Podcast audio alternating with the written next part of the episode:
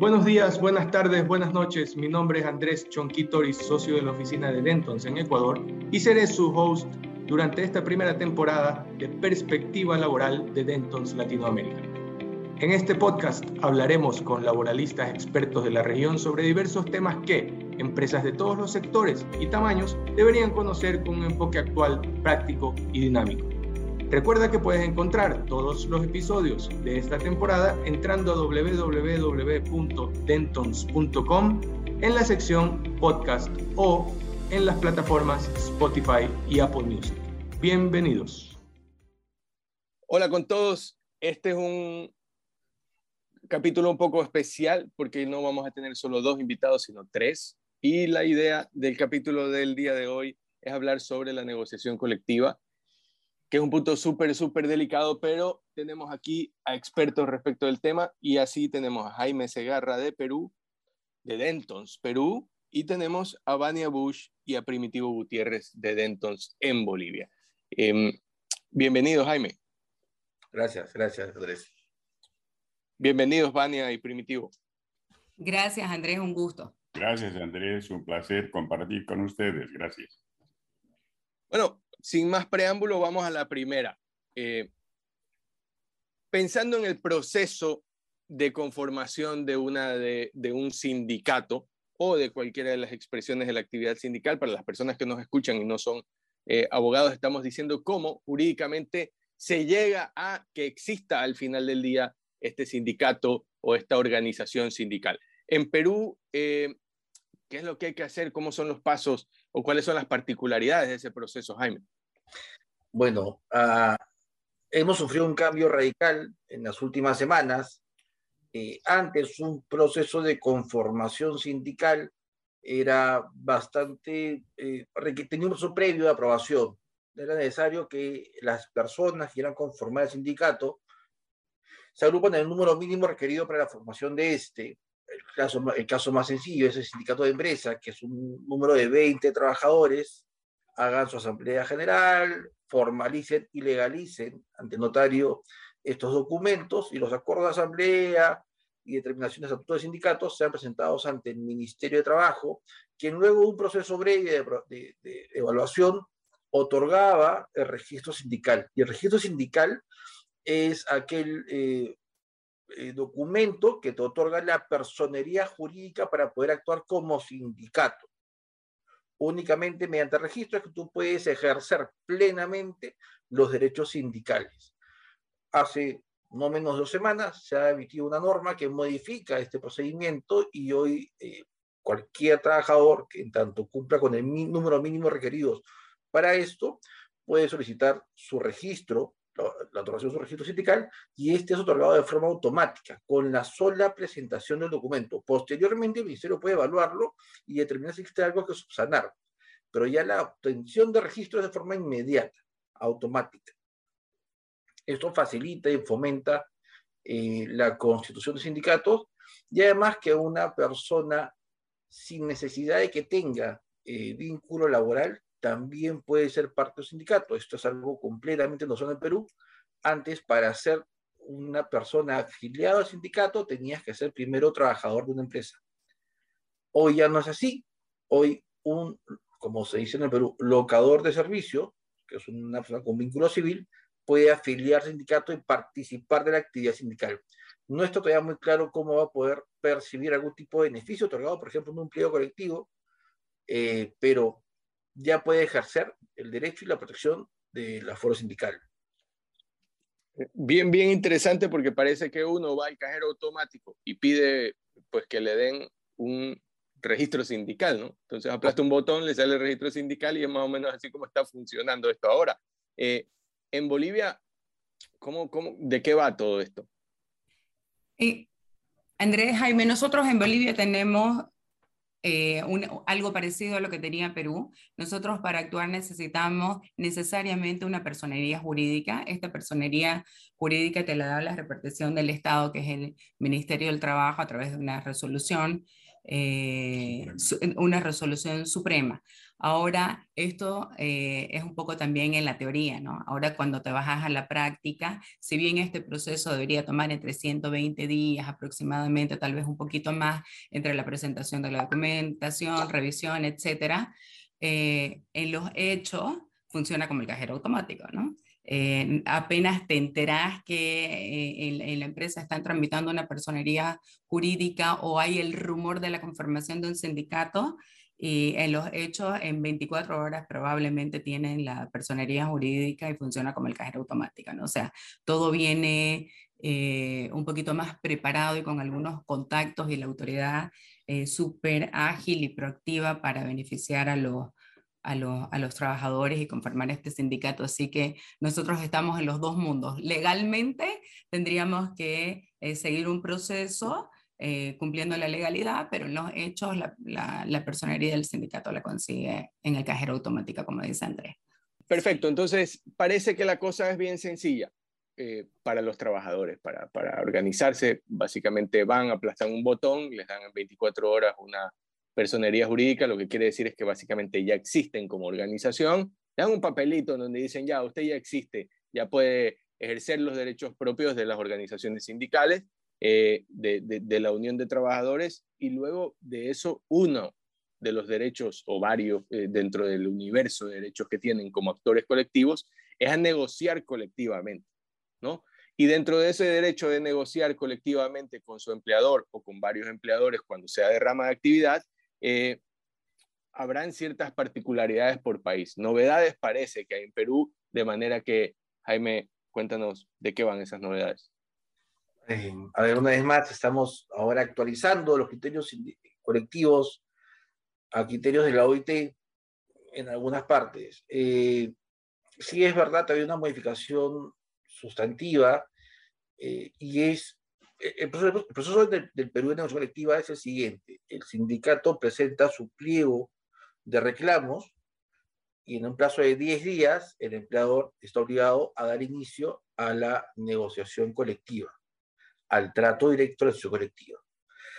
Si es que el trato directo, eh, luego un periodo, no está determinado cuánto, no llega a buen puerto, se rompe el trato directo y se inició a una etapa eh, de negociación mediante el Ministerio de Trabajo. Si es que tampoco se cumple, se llega a buen puerto en, ese escenario, el sindicato está facultado para irse a huelga o iniciar un proceso arbitral. Sin embargo, si durante el proceso de negociación colectiva el sindicato alega que existe mala fe negocial, ¿qué es la mala fe negocial? Es un concepto creado por el Ministerio de Trabajo y que no está, eh, digamos, tipificado. Mala fe negocial, o el sindicato lo alega, en ese momento se rompe el trato directo y el sindicato automáticamente se un arbitraje potestativo, denominado por la norma. El arbitraje, ya lo veré en unos minutos, pero esto te lleva a que es muy importante y muy valioso que la negociación colectiva nunca se rompa. Es necesario que al momento de iniciar la negociación colectiva y como la empresa tuvo 10 días para prepararse, haya preparado una contraoferta negocial que sea lo suficientemente atractiva para que mantenga la vida de la negociación colectiva y pueda llegar a cerrar el convenio colectivo sin necesidad de que el sindicato haga este proceso de arbitraje potestativo sobre el cual nadie tiene control hoy. Eh, la tendencia de los arbitrajes es difícil predecirla. Algunos árbitros ya son conocidos por cómo van a fallar, pero es un, es un proceso al cual es mejor no asistir. Es mejor evitar más aún con la amenaza de huelga, porque hoy la huelga también se ha visto fortalecida. Eh, a diferencia de supuestos anteriores, la huelga hoy es más absoluta y está cerrada la posibilidad de que el empleador pueda usar su propio personal, como antes lo hacía, para ocupar los puestos de trabajo de la persona en huelga. Ya no. Hoy el mandato en la nueva norma establece que todo el sistema operativo, productivo, el personal en huelga debe mantenerse suspendido durante la vigencia de la huelga. Ya no es posible que eso sea persona propia. Nunca estuvo permitido el escrolaje, evidentemente. Lo que te lleva una vez más a fortalecer la necesidad de que la negociación colectiva en el trato directo sea fluida y permanente. Y siempre es recomendable que al final de cada sesión se haga un acta firmada por todas las partes intervinientes sobre los puntos acordados, porque esto delimita la posibilidad de los puntos pendientes para arbitraje, huelga y demás, porque ya los puntos están cerrados. Eh, y sobre esto, lo, lo vital va a ser siempre entender la necesidad del sindicato, entender, porque muchas veces se dan reclamos diversos que ocultan una necesidad ulterior. Identificar la necesidad ulterior va a permitir que el proceso de negociación sea más fluido.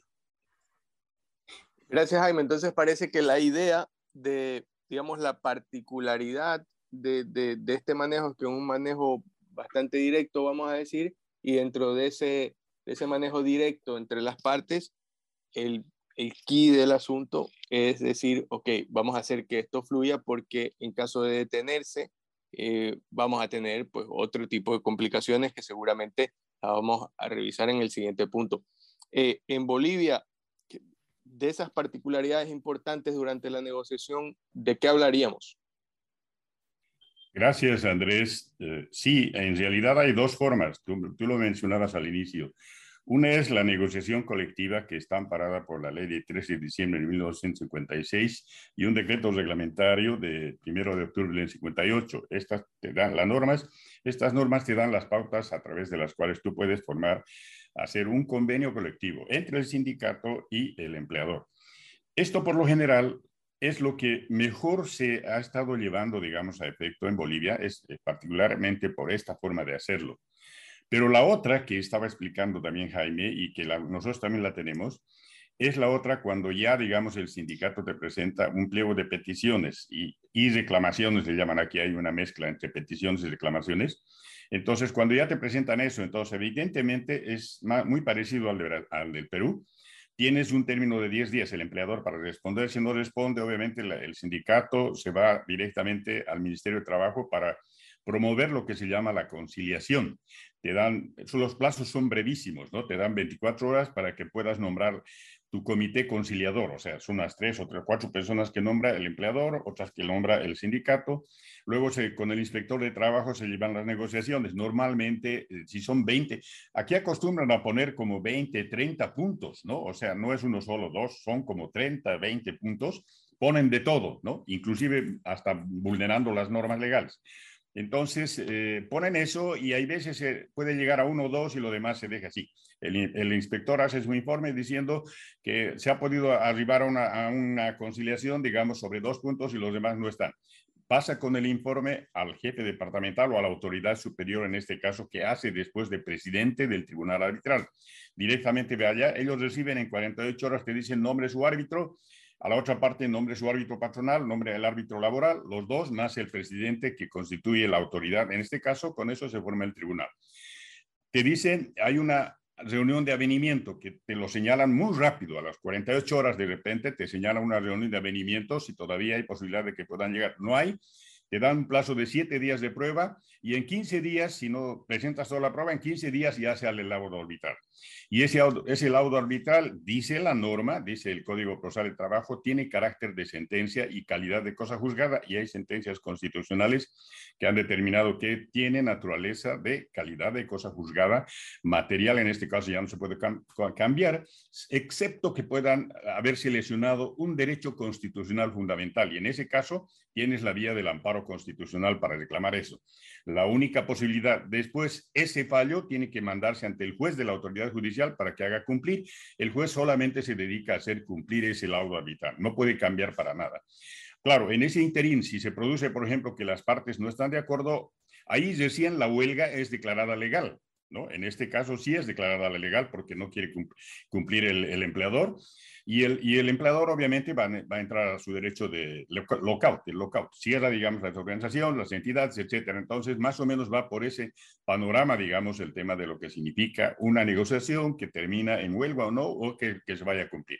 Antiguamente se sacaba un decreto, una resolución suprema, un decreto, porque se dedicaba que es, se, se determinaba que ese fallo o el laudo arbitral era obligatorio para las partes. Ahora no hay necesidad, el Código Procesal habla que es una sentencia y además las sentencias constitucionales dicen que tiene calidad de cosa juzgada, o sea, ya no hay nada que hacer.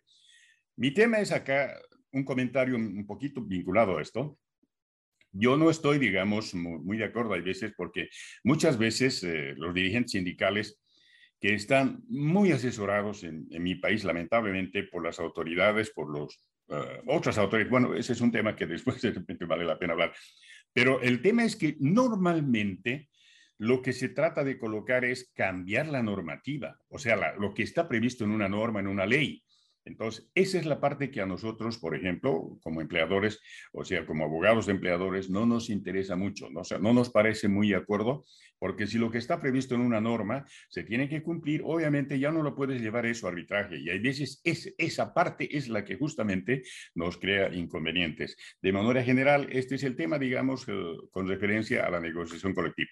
Varios aspectos hay de la que no los puedo mencionar, es un poco largo por el tema de la ley y el reglamento, pero sí, digamos, esta negociación que te decía al inicio es una de las que más se está llevando a cabo. Nosotros formamos muchos, eh, hacemos muchos convenios colectivos con las empresas justamente por algunos de estos aspectos, sin llegar al tema del pliego de peticiones, que es de diferente manera. Gracias, Andrés. Gracias a ti, Primitivo. Muy, muy claro y, y creo que has agotado todos los frentes realmente respecto de la negociación que por supuesto que se desarrolla en diferentes ámbitos, puede tener diferentes giros y puede tener diferentes resultados. Al final, eh, me ha llamado muchísimo la atención, debo decir, que habiendo negociado, luego ante el incumplimiento del empleador se tenga que recurrir a otra autoridad, que es un juez de trabajo para la ejecución. Eh, en el caso del Ecuador no necesariamente es así. Em, y también me gusta la idea de que has empezado a hablar de ciertos límites en lo que se puede y no se puede negociar. Eh, nosotros tenemos muy claros los límites desde el año 2008 sobre el marco del interés general.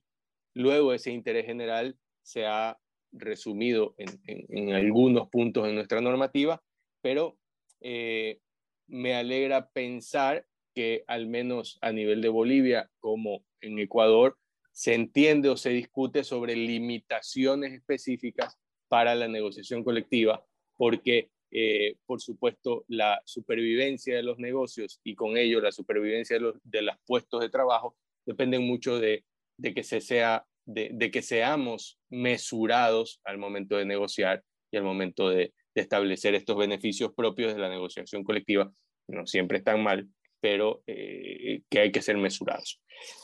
A propósito de eso, hemos hablado de una negociación, pero hemos hablado de una negociación cómo decurre si todo está bonito, si todo funciona bien, si todo eh, avanza como tiene que avanzar. Pero también hay un momento en todas las negociaciones de la vida, eh, inclusive cuando uno va al mercado a comprar telas o frutas y dice, no, ya no quiero negociar más, esto es insostenible, no puedo negociar más. Y entonces, ¿cuál es la consecuencia jurídicamente hablando de que esa eh, negociación pare o, porque no tiene sentido o porque es abusiva o cuál es la consecuencia legal de eso, Jaime, en el Perú. Lo adelantó un poco en, la respuesta anterior. Eh, cuando se trunca la negociación directa, que es como denominamos a la negociación colectiva pacífica, el sindicato tiene dos vías alternas, alternativas, no son acumulativas o se va por el camino de la huelga o se va por el camino del arbitraje. No puede coexistir. No pueden ir a huelga mientras está vigente un arbitraje. No. Inicias huelga o inicias procedimiento arbitral. La huelga, hasta hace dos semanas, la época de oro, eh, requería que el sindicato solicite al Ministerio de Trabajo la aprobación del inicio de la huelga. Bien. El proceso administrativo tomaba cerca de dos semanas. Más o menos. Plazo de notificación, de operación, revisión de segunda instancia y demás. Dos semanas. Esto no suponía que el sindicato no puede ejecutar la huelga en la fecha programada, sino la IVA puede ejecutar en la fecha programada, que es un preaviso de 10 días. Pero sabía que si es que se emitía la resolución final administrativa en segunda instancia que quedara en proceso de la huelga, esa huelga dejaba sin efecto y el sindicato debería retornar a sus labores. Con lo cual el sindicato regularmente, por más que sea una huelga que no esté permitida en la ley, eh, tenía un plazo de 10 días en la nebulosa para ejecutar una huelga ilegal sin que tenga consecuencias sancionadoras por parte del empleador. Porque a partir del día 11, que es notificado con la segunda instancia, que hay que alguien hacer la huelga, el trabajador eh, eh, puede ser sancionado. Te interrumpo, Jaime, y, perdóname por la interrupción para hacerte una pregunta enseguidilla. Porque le interesa, me imagino, a la gente que nos está escuchando saber, ok, ya no nos entendimos, no se entendió el empleador con el trabajador. Tú me dices, ya hay dos opciones. Una es la huelga, que es la natural eh, en términos de derecho colectivo, y la otra es ir al arbitraje. Eh, pero, ¿cómo se conforma la autoridad arbitral? Algo, algo planteaba Primitivo en su, en, su anterior intervención, muy similar a la de Ecuador. Tenemos un tribunal arbitral. Yo he querido decirte, lanzarte la pregunta a ti, Jaime, como la autoridad arbitral, que es tripartito, como deben ser las cosas en materia laboral, tiene presencia del empleador, del trabajador y de la autoridad. En el caso tuyo, Jaime, querido, ¿cómo funciona la autoridad arbitral en caso de que los trabajadores decidan, no, no, no, ya esta vaina se fregó, me voy al arbitraje? En verdad las partes pueden determinar si va a ser un árbitro el que decida o efectivamente va a ser un tribunal arbitral en el que cada una de las partes elige su árbitro y los dos árbitros determinan el, el, tercero, ¿no? el que va a diferir el fallo. Ok, no necesariamente es tripartito entonces. Eh, ok, perfecto. Eh, gracias Jaime. En Bolivia, eh, ¿Cómo va la cosa? No nos pusimos de acuerdo ya, se, se, dañó la negociación, la conversación, queremos ir donde queremos hacer algo que, que tenemos en la parrilla de los derechos para hacer. Andrés, en realidad en Bolivia la, lo que pasa es que no se trunca la, la negociación. La particularidad es que, digamos, el sindicato tiene su pliego, y lo que le dice a los interesados, o sea, digamos, a, todos los afiliados al sindicato, les dice, miren, de todas maneras vamos a llegar al arbitraje, esto no se va a poder truncar, aunque la empresa no quiera, etcétera. ¿Por qué? Porque te vas cumpliendo las instancias que te describí, ¿no? Primero, el tiempo le, consume al empleador, no responde, se van a, la, a la instancia de conciliación.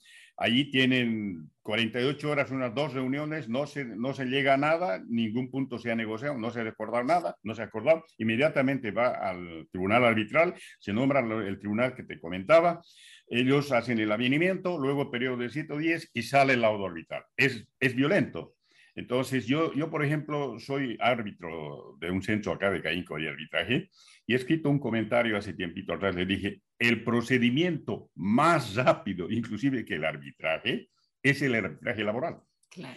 Porque te dura 10, 20, 30 días, ya tienes el fallo, ya está el fallo y es cosa juzgada, inamovible, se tiene que cumplir. Entonces, lo que hacen los dirigentes sindicales, dicen, no se preocupen, señores, señores, no se preocupen, vamos a tener de manera inmediata el, el, laudo arbitral y eso sí se va a cumplir. Ahora, aquí hay un elementito que es bien interesante, me parece muy bueno lo de Perú, ¿no? Que, por ejemplo, antiguamente se hacía eso, ¿no? El árbitro, digamos, nombraba un árbitro y estos dos se ponían de acuerdo con el jefe y nombraron tercero. Ese era como el especie de dirimidor. Aquí se nombra, el empleador nombra a su árbitro, el trabajador nombra, el sindicato nombra a su árbitro y la autoridad es el, presidente del tribunal. Pero lo particular dice, el fallo es, hace fallo o es decisivo el fallo con el voto de la mayoría simple, o sea, de dos votos. Y por lo general lo que ocurre es que el voto del trabajador, o sea, del lado laboral, más el, el voto del presidente, ya es laudo y el, y el criterio o la decisión del, del, árbitro patronal no vale para nada. Entonces, por eso es que hoy en día, digamos, te dicen, no se preocupe señora, nos vamos a ir allá, ya está todo arreglado, vamos a llegar y al final llegan a eso. Y esa es la parte que, por ejemplo, a nosotros nos parece que no está bien. De alguna manera se tendría que corregir eso porque lamentablemente todas las veces tenemos esa situación. El fallo se produce entre el árbitro laboral y el, y el presidente y obviamente no toman en consideración para nada la, opinión, por muy legado, formado, científico que sea el árbitro personal, lamentablemente no se toma en cuenta. Y obviamente, cuando ya, digamos, ha salido el fallo, hoy puedes ir a la, a la huelga, el, el empleador puede declarar el lockout, etcétera, y al final de repente se deshace la empresa. Pero el tema es que hay cosas en las que deberían de alguna manera hacerse alguna revisión. Hoy en día está de esa, de esa manera planteada, digamos, en nuestra normativa y yo soy uno de los que no está muy de acuerdo con eso. Gracias, Andrés. No sé si... Solo, una aclaración, para de repente si vuelven en sus países, en el mío siempre ha sido así. Cuando hablamos de arbitraje, el árbitro está restringido en su fallo. ¿ah? O sea, no es que el árbitro puede inventarse una, una solución, una fórmula del laudo arbitral. El árbitro en el Perú puede o, o, tomar el pliego de reclamos del sindicato para laudar o el, o, el, o el, pliego formulado por la empresa, pero no puede generar uno nuevo. Está facultado para hacer pequeñas modificaciones razonables, pero nunca uno nuevo. Y lo que ha pasado muchas veces es que árbitros han generado un nuevo laudo y estos han sido impugnados en sede constitucional y han sido declarados nulos. Entonces, siempre, a ver, el, arbitraje sí es una figura que uno quiere tomar, pero en tanto la empresa formule un, un, pliego de reclamos medianamente razonable y que no ponga en crisis la empresa, como sí podría hacer este laudo, ningún árbitro va a querer fallar para liquidar a la empresa. Es poco probable. Otra cosa es, los árbitros para el tema sindical están afiliados o registrados en el Ministerio de Trabajo, o sea, no es que puedan elegir cualquier árbitro, solo para tenerse en cuenta. Eh, gracias, Jaime. Sí, eh, entiendo que de lo que estamos hablando todos es de que el árbitro o los árbitros tendrán que fallar en derecho, ¿no? Esa es la idea. Eh, luego, que como seres humanos que son, se equivoquen vamos a pensar que de buena fe, a veces no se equivocan de buena fe eh, y exceden en sus funciones. Eh, luego, como, como ocurre en Bolivia y lo han dicho, y como lo ocurre en Perú y tú lo has dicho, y como ocurre en Ecuador y como ocurre en todo el mundo por, por principio de doble conforme, vamos a poder eh, ir ante una autoridad en cuanto tengamos derecho a decir si es que alguna irregularidad ha ocurrido.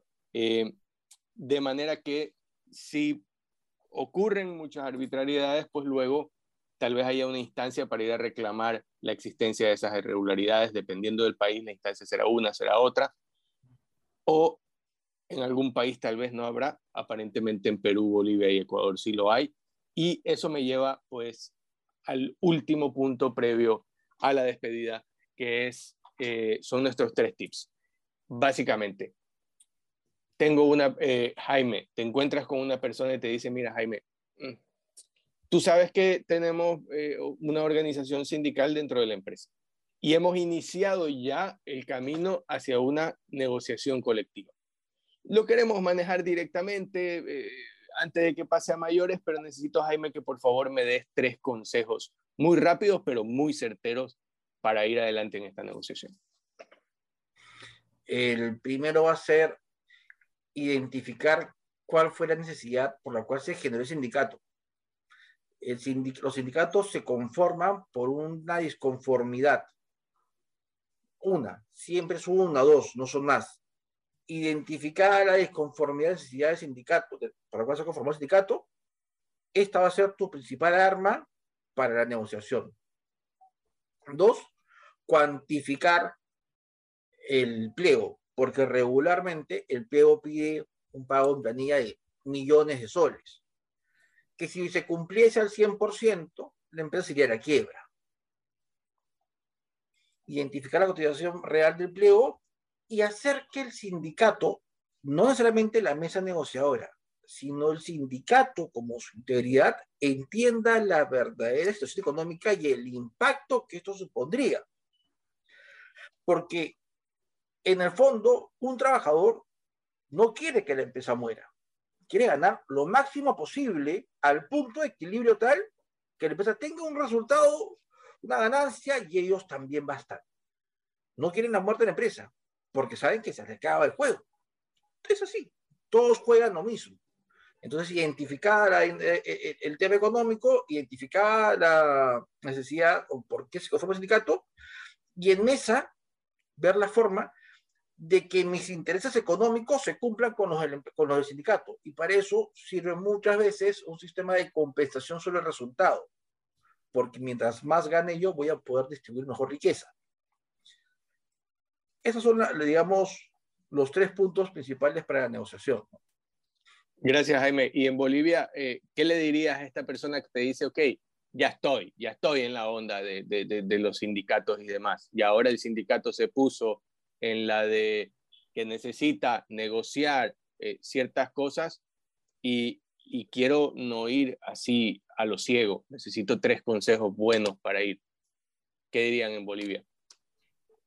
Yo, Andrés, como, como, como comentábamos inicialmente, nuestro primer consejo sería conocer tu, tu, sindicato, el tipo de liderazgo que tiene, cuáles son los intereses que lo mueven y cuáles son los intereses personales que pueden mover este sindicato que no siempre pueden estar alineados al interés común y buscar este, necesariamente eh, los intereses globales. Esa, esa, es la primera.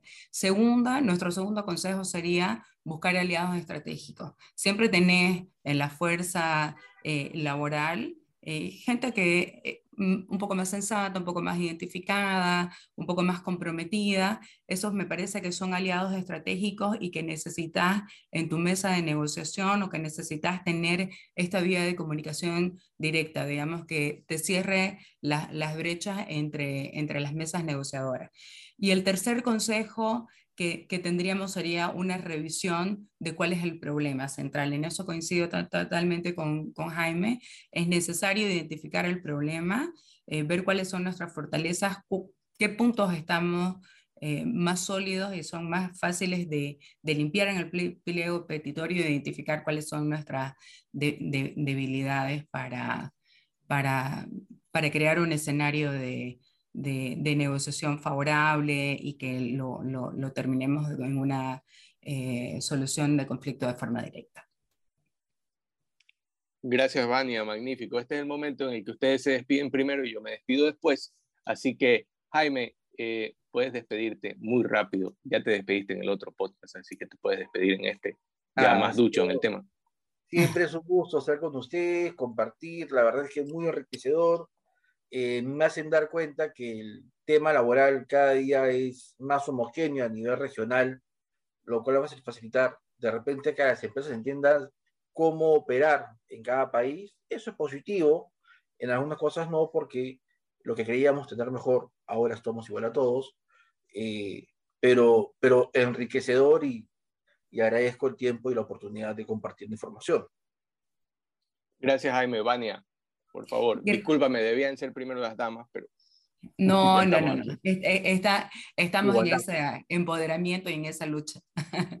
Eh, gracias, Jaime, gracias, Andrés. Eh, este espacio súper enriquecedor, tanto para nosotros que somos este, formados en, en Derecho, siempre es importante estar al día, conocer la, la, la legislación comparada. Esto nos enriquece como, como equipo, como grupo. Gracias por este espacio y gracias por permitirnos aportar desde Bolivia con nuestra experiencia. Primitivo, último, pero no por eso menos importante. De despedirse. no, yo solamente las gracias por darnos esta oportunidad y además poder decir algunas cosas, ¿no? Me imagino que entre tanto se haga este tipo de cosas vamos a tener algunas, eh, algunos elementos o resultados mucho más positivos. Gracias de todas maneras a todos y gracias por eh, escucharnos atentamente.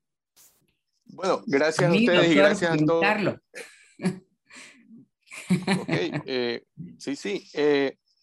bueno, gracias más bien a ustedes por estar aquí, gracias a los que nos escuchan por acompañarnos me gusta la idea de los tips y un poco resumirlo de acá. Entender el problema es importante, asignarle una cantidad o una cotización a ese problema es súper importante, darle tratamiento al problema es súper importante, creo que así voy a poder resumir los tres tips. También voy a resumir lo que se ha dicho, ok, parece que la región va hacia igualarse en normas y en, y en prácticas, sobre todo en temas laborales, y eso hace que una eh, firma como Dentons, que tiene la mayor presencia a nivel regional, tenga sentido, porque eh, países que van, que van moviéndose eh, hacia lo que ya otros países se movieron muchos años atrás, permiten que sus asesores de ese país tengan estos espacios para compartir y estén un paso más adelante de quienes posiblemente tienen una práctica aislada a nivel de país y no una tan rica a nivel regional como la tiene Dentos. Así que estamos al día, podemos estar eh, con ustedes en uno o dos podcasts más. Espero que lo hayan disfrutado y nos vemos en el siguiente. La información mencionada en este episodio no debe ser considerada como asesoría legal. El Grupo de Derecho Laboral de Latinoamérica cuenta con profesionales que lo pueden asesorar de manera integral en una gran variedad de soluciones para su negocio. Como la firma de abogados más grande del mundo, con 20.000 profesionales en más de 200 oficinas y en más de 80 países, podemos ayudarlo a hacer crecer, proteger, operar y financiar su negocio. Para más información, entra a www.dentons.com. Gracias por acompañarnos y nos vemos en el siguiente episodio.